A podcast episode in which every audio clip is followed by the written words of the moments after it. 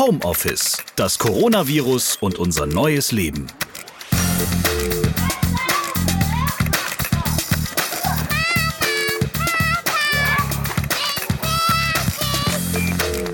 Hey, da seid ihr ja wieder. Sehr schön. Hier ist der Podcast, der sich mit euch beschäftigt, während Corona wütet. Persönliche Pandemiegeschichten. Ja, und weil mich letztens Hörer angesprochen haben, dass sie ein paar Aussagen von mir zu negativ finden in unserer aktuellen Situation, möchte ich es heute total positiv angehen. Auch in Krisenzeiten gibt es ja genügend gute Nachrichten. Das Leben ist schön. Meine Familie kann jetzt zum Beispiel prima Schokobrötchen backen.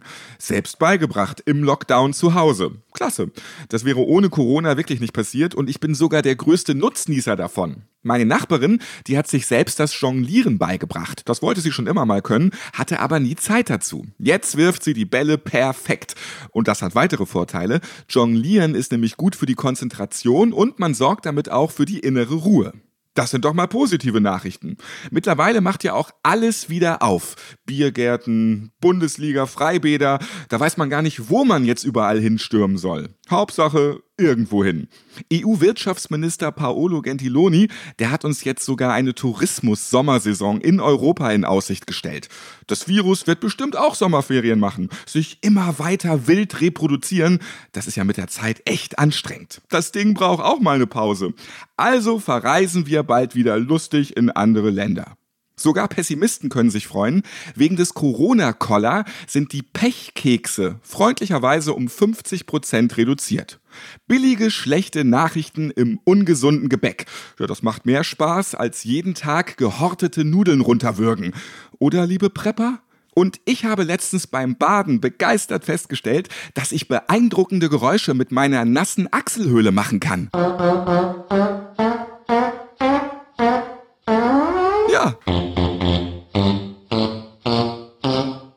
Schön. Man muss nur das Positive in dieser Krise sehen, dann geht es schon viel besser. Und jetzt mal wieder ganz ernsthaft, wie sieht euer neuer Corona-Alltag aus? In diesem Podcast spreche ich mit euch über eure Erlebnisse in der Pandemie. Während für einige mit den neuen Lockerungen wieder ein halbwegs normaler Alltag zurückkommt, sind andere weiterhin voll im Würgegriff von Covid-19. Weil ihr Leben wegen der neuen Umstände vollkommen auf den Kopf steht, haben sie keine Zeit mehr für sich selbst. Bei Bianca aus Hamburg ist das der Fall. Sie ist Mutter von sechs Kindern. Ja, richtig gehört, sechs Kinder. Stichwort Kindergarten immer noch zu, Homeschooling, Homeoffice. Hallo Bianca. Hallo Ralf. Sechs Kinder hast du, alle von einem Mann oder wie ist da genau die Zusammenstellung? Die Zusammenstellung ist, dass die ältesten drei äh, von meinem Ex-Mann und mir stammen. Die nächsten beiden sind aus erster Ehe von meinem jetzigen Mann und das letzte, sechste ist dann das gemeinsame Kind.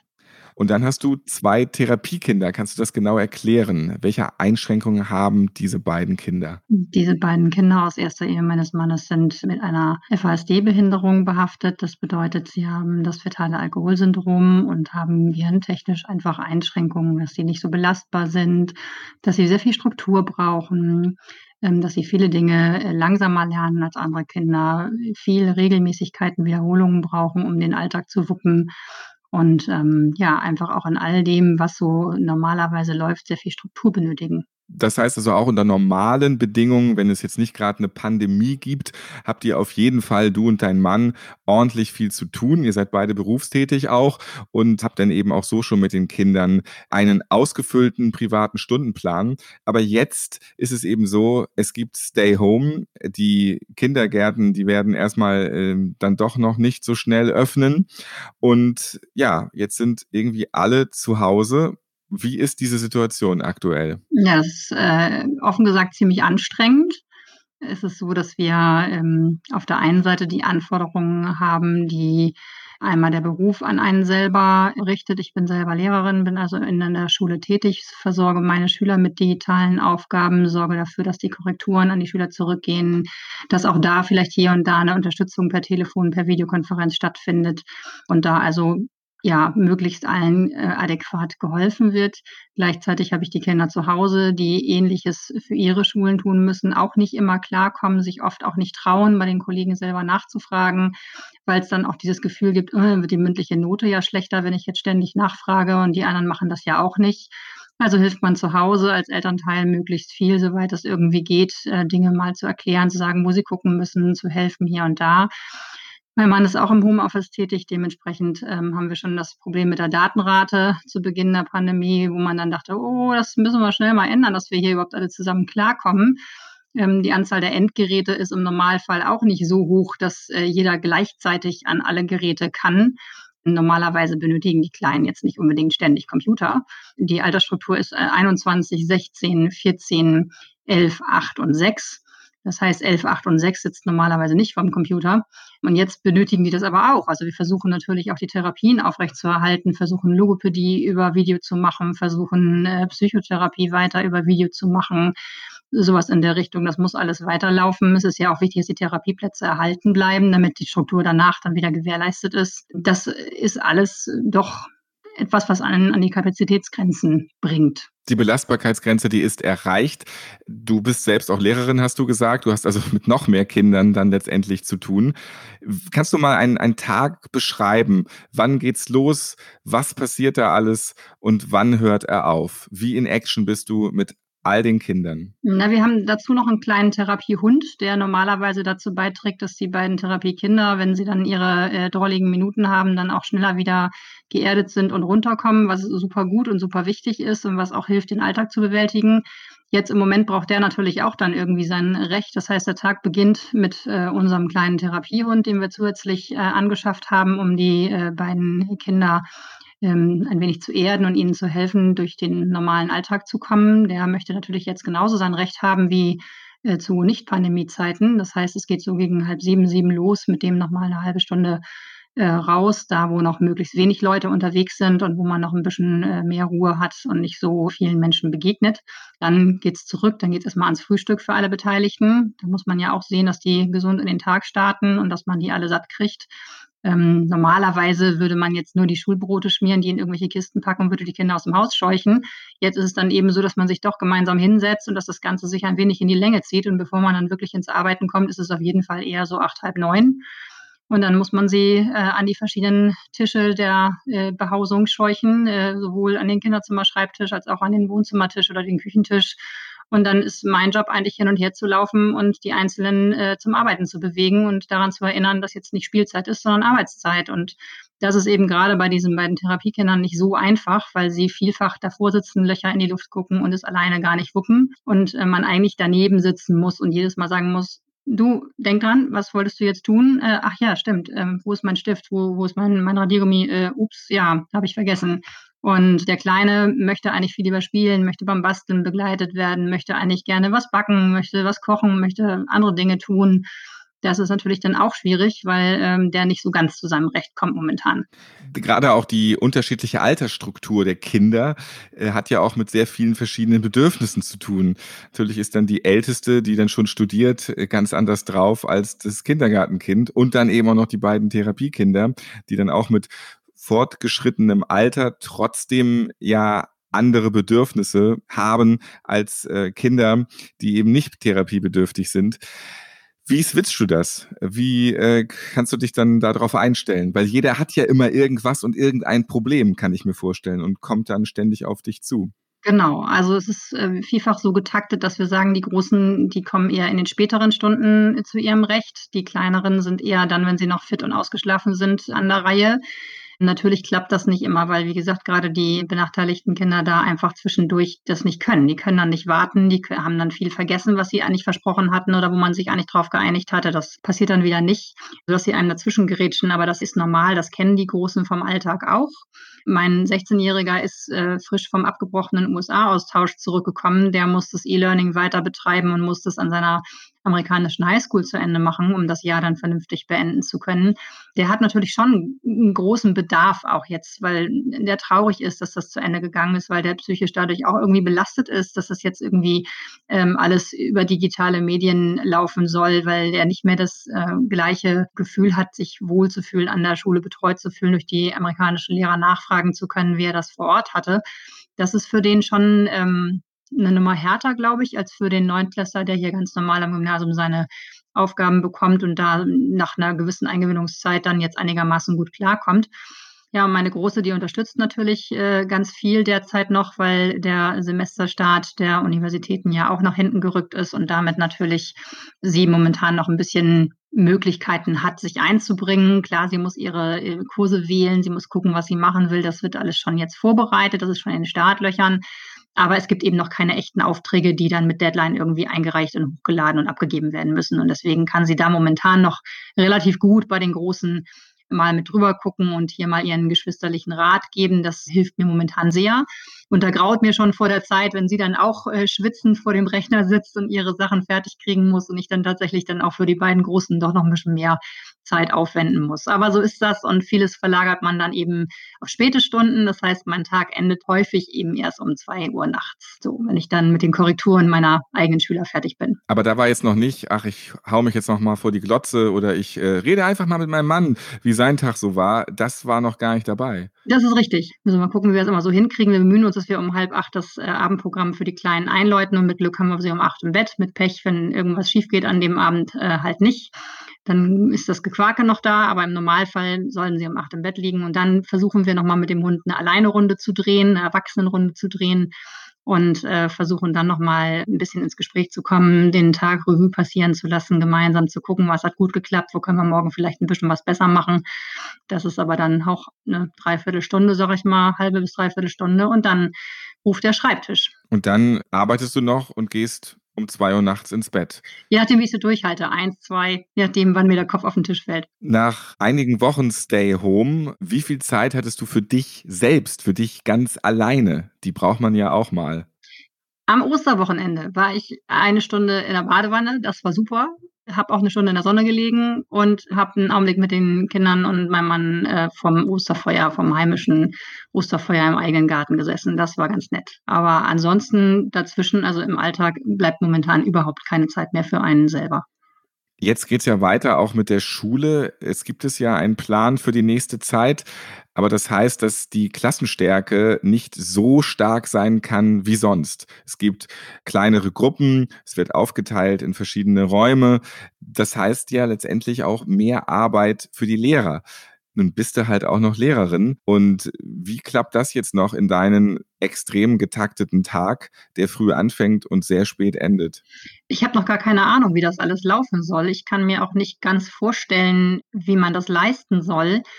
Denn in dem Moment, wenn ich die Klassen reduziere, nach meinem Verständnis müsste ich ja den Rest der Klasse weiter digital betreuen, so wie ich das jetzt tue. Wenn ich dann aber gleichzeitig noch präsent im Unterricht sein soll, muss irgendwas hinten überfallen. Also entweder muss ich die Kinder, die nicht beschult werden, mitnehmen und muss sie mit in die Klasse schleppen, was äh, pandemietechnisch jetzt auch nicht so das Sinnvollste wäre. Aber wo soll ich sonst mit denen bleiben? Die wieder in die Notbetreuung packen, ist auch nicht besonders sinnvoll. Also eins von beiden muss es aber ja irgendwie sein, denn zu Hause kann man die definitiv nicht alleine lassen.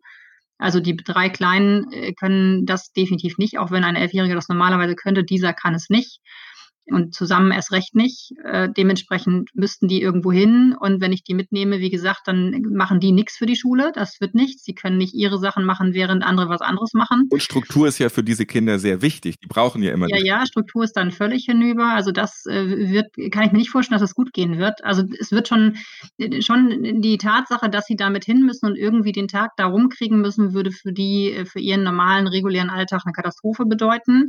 Das wird vielleicht ein paar Tage gut gehen, aber dann irgendwann bricht das sowieso zusammen. Lernen würden sie dabei gar nichts mehr.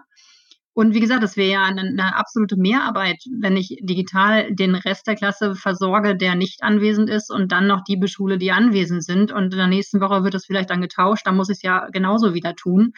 Also irgendwie kann das nicht funktionieren. Also wie das sinnvoll funktionieren soll, kann ich mir zumindest nicht vorstellen. Also für eine Großfamilie mit verschiedenen Kindern, verschiedener Altersstruktur, wo dann auch noch pflegebedürftige Kinder dabei sind, da gibt es eigentlich gerade gar keinen mustergültigen Plan. Wie meinst du, kann euch denn geholfen werden als Familie? Weil wenn zum Beispiel die Therapiekinder keine Struktur haben, dann fängt man ja gleich wieder von vorne an bei den Dingen, die jetzt schon mal sitzen, richtig? Genau. Also wir, ich bin ja froh, dass wir dermaßen äh, überhaupt ausgestattet sind, in der Lage sind, eine Struktur hier äh, interfamiliär aufrechtzuerhalten, dass wir das auffangen konnten bisher und auch derzeit weiter noch können. Das ist ja schon mal äh, ein Riesenschritt, wo ich sehr dankbar bin, dass das bisher so gut geklappt hat. Und wenn wir jetzt ähm, so ein Zwischenmodell fahren, dann ist das alles für die Katz. Also im Prinzip geht geht es entweder wieder los oder eben nicht. Also entweder bleibe ich halt weiter zu Hause und versuche hier die Struktur zu halten oder die Kinder gehen weiter wieder in ihre Schulen und sind wieder da, wo sie normalerweise auch sind, wo sie vorher auch waren, wo ihre Struktur wiederhergestellt wird. Wobei das natürlich auch wieder etwas schwierig ist, wenn dann da auch wieder alles anders läuft. Also das wird sowieso für die eine Herausforderung. Wenn das eben nicht mehr meine alte reguläre Klasse und mein altes Gefühl und ich kann jetzt in meine Freunde umarmen und in der Pause mit denen vernünftig spielen, wenn das nicht mehr gewährleistet ist, weil man ihnen erzählt, du darfst eigentlich überall nur mit zwei Meter Abstand stehen, ähm, wissen sie zwar jetzt von der Pandemie, aber das fühlt sich ja anders an, wenn ich in meinem alten Alltag, an meiner alten Struktur angekommen bin und feststelle, auch die ist nicht mehr vorhanden. Das ist, löst ja Ängste aus, es löst ja ne, Verlustängste ohne Ende aus, Panik vor der Zukunft und so weiter. Also ich stelle mir das wirklich sehr, sehr schwierig vor, wie man da äh, einen Weg in eine gute Struktur zurückfinden soll. Es ist also ein allgemeines Durchwursteln. Es betrifft eben letztendlich irgendwie alle. Wir müssen irgendwie da durch. Aber nun ist es für euch natürlich nochmal eine Packung härter. Ich stelle mir auch äh, vor, so ein normales Essen äh, für einfach mal sechs Kinder, zwei Erwachsene. Mein Herd wird das gar nicht schaffen. Also wie groß sind deine Kochtöpfe oder was für einen besonderen Herd hast du, um für alle mal Pommes zu machen alleine schon? Ja, wir haben, haben äh, viele große Töpfe, wir haben eine große Fritteuse und wir haben glücklicherweise im, äh, noch einen Mitbewohner. Unser Haus ist recht groß und wir haben einen Mitbewohner, der bei uns wohnt und ähm, netter Kerl, äh, schon viele, viele Jahre bei uns wohnt und der äh, tatsächlich sich ähm, erbarmt und jeden Tag für uns kocht, seitdem wir alle zu Hause sind und wenigstens das übernimmt, damit ich äh, hier noch irgendwie äh, geradeaus gucken kann. Der Covid-19-Koch. Ja, aber auch die Fritteuse muss ja schon ein ganz schöner Bottich sein ja, ja. irgendwie, ja. Aber ihr, ihr esst noch normal. Es ist jetzt nicht nur, ähm, wir machen jetzt irgendwie die 35 äh, Fischstäbchen rein und drei Säcke Pommes. Es, es geht schon noch normales Essen oder gibt es nur noch einen Topf, weil es einfach gar nicht mehr anders geht? Ja, heute gab es Lasagne, gestern gab es Kartoffelsuppe, zu Ostern gab es Gulasch. Also ja, gibt schon noch verschiedene Sachen. Und dann esst ihr wahrscheinlich auch in mehreren Schichten, weil alle zusammen können dann ja auch nicht essen, oder? Es gibt so Kochetappen und Essetappen, oder? Nein, nein, nein. Wir, wir, nein, wir essen möglichst zusammen. Also klar, es gibt, gibt Schichten zum Beispiel ähm, beim morgendlichen Frühstück, wenn es jetzt Rührei und Speck gibt, das schafft man nicht auf den Schlag warm zu kriegen. Das, was fertig ist, wird gegessen. Oder wenn es Pfannkuchen gibt, dann ne, der nächste warme geht an den nächsten. Aber wir sitzen dann schon am Tisch zusammen. Ähm, wir haben einen großen Wohnzimmertisch von äh, zwei Meter äh, Länge und ein Meter Breite, da passt eine Menge ran. Also da ähm, gucken wir schon, dass wir möglichst zusammensitzen und Manchmal ist es ein wenig äh, schwierig, die großen Zeit gleich an den Tisch zu kriegen. Und man muss so ein bisschen äh, vehement ähm, nachfragen und sagen, so los, jetzt runterkommen. Das ist dann ja bei den Pubertieren immer so eine Sache. Die verziehen sich dann ja auch ganz gerne mal. Aber bisher klappt das eigentlich ganz gut. Und wie helfen sich die Kinder untereinander? Na, wie gesagt, die große ist halt eine Riesenhilfe. Die hilft den beiden Älteren äh, bei ihren Aufgaben wirklich gut, ähm, einfach auch ihre Struktur ihnen so ein bisschen vorzuleben und zu sagen, hier komm, guck mal da, mach mal dies und ähm, überleg mal, das müssen wir auch noch hinkriegen. Guck mal, da ist noch ein Datum drin. Und was die großen Jungs aber ganz gut können, wenn dann hier ähm, eins der kleineren therapiebedürftigen Kinder eine Runde überfordert ist und man merkt das dann immer, ne? also entweder an, an Weinattacken oder an irgendwelchen äh, Wutausbrüchen ähm, hören die das natürlich und dann kommen die runter und dann packen die sich einfach dazwischen und allein durch diesen Wechsel in dem Moment sind die schon äh, erstmal aus dem Muster gebracht und dann holen wir den Hund noch ran, der geht dann mit ran und dann fühlen die Fell, das ist schon mal wieder ein Riesenschritt zum Runterkommen und dann sind eigentlich alle immer so gepolt, dass sie wissen, okay, jetzt ist erstmal nichts anderes, jetzt ist erstmal das, das müssen wir wieder ruhig kriegen.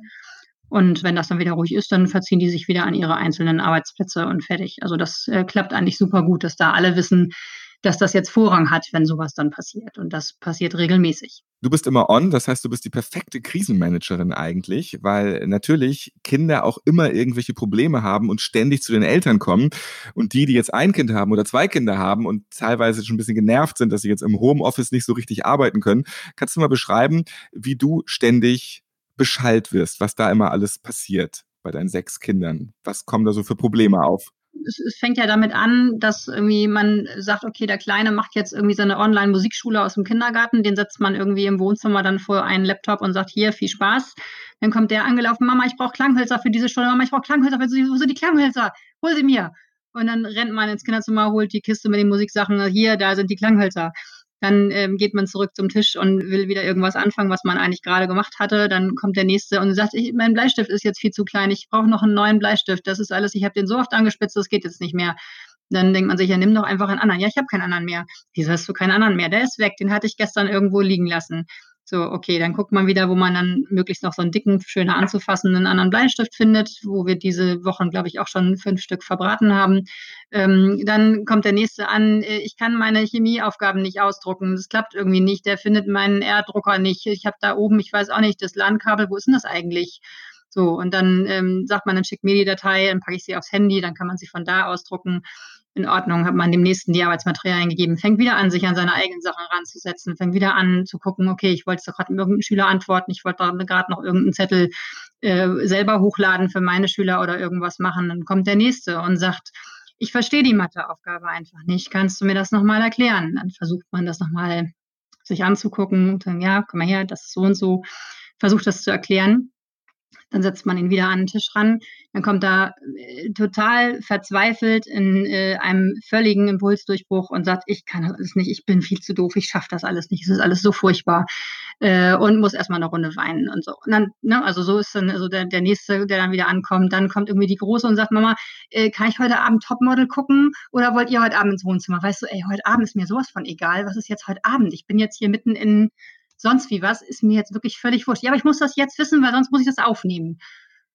So, und dann steht man da und denkt, ja, klar, ich, du hast echt Sorgen, Kind. Also, ja, aber so ist das. Jeder hat so seine Bedürfnisse und äh, man muss mal halt gucken, dass man die alle unter einen Hut bringt. Also um 9.30 Uhr willst du eigentlich mit deiner Arbeit anfangen und nach dieser Unterbrechung ist es dann ja auch schon 2 Uhr früh, ja? Genau, genau. So ist es. Aber ich finde es klasse, dass du dir deine Fröhlichkeit überhaupt nicht nehmen lässt und dass ihr mit eurer Erfahrung, mit eurer großartigen Familienstärke und mit eurem Zusammenhalt, den ihr da ähm, offensichtlich habt, das halt jetzt echt schon wochenlang meistert und dass ihr euch nicht an die Gurgel gegangen seid, sondern dass du sogar noch Zeit hast, bei einem Podcast mitzumachen, obwohl du wirklich äh, deine eigene heilige Zeit in Minuten gerade rechnen kannst. Vielen Dank dafür, Bianca. Bitte gerne. Zum Abschluss noch die Frage an einen von diesen kleinen Menschen, die jetzt immer permanent zu Hause sind und zusammen mit uns durchhalten. Wenn Mama und Papa zu Hause nur ganz wenig Zeit haben am Tag, was möchtest du dann auf jeden Fall mit ihnen machen? Auf jeden Fall möchte ich mit ihnen gerne zusammen frühstücken und Abendessen, spazieren gehen und kuscheln und knutschen natürlich. Wenn die Spielplätze aufhaben und da nicht so viele Kinder sind, dann vielleicht auch auf den Spielplatz. Und wenn diese Parkdinger so wieder aufhaben, dann vielleicht auch in den Park mit Mama und Papa gehen. Habt ihr auch interessante Geschichten rund um das Thema Coronavirus erlebt? Seid ihr Team Lockerung oder Team Lockdown? Macht ihr den Laschet oder den Lauterbach? Habt ihr vor Corona einen ganz anderen Job gehabt und jetzt seid ihr Meister im Maskennähen? Möchtet ihr gerne mal wieder eure Oma im Altersheim sehen, aber ihr traut euch nicht hin? Wir sprechen darüber in den nächsten Folgen. Schreibt einfach eine E-Mail an homeoffice@podever.de. Homeoffice läuft auf allen Podcast-Plattformen und natürlich auf podever.de. Am besten ihr abonniert diesen Podcast, dann verpasst ihr keine neue Folge. Ich bin Ralf Potzus und ich freue mich, wenn ihr das nächste Mal wieder dabei seid. Bleibt gesund. Homeoffice. Eine von zu Hause aus Produktion von Pot Ever. Mehr Infos auf podever.de.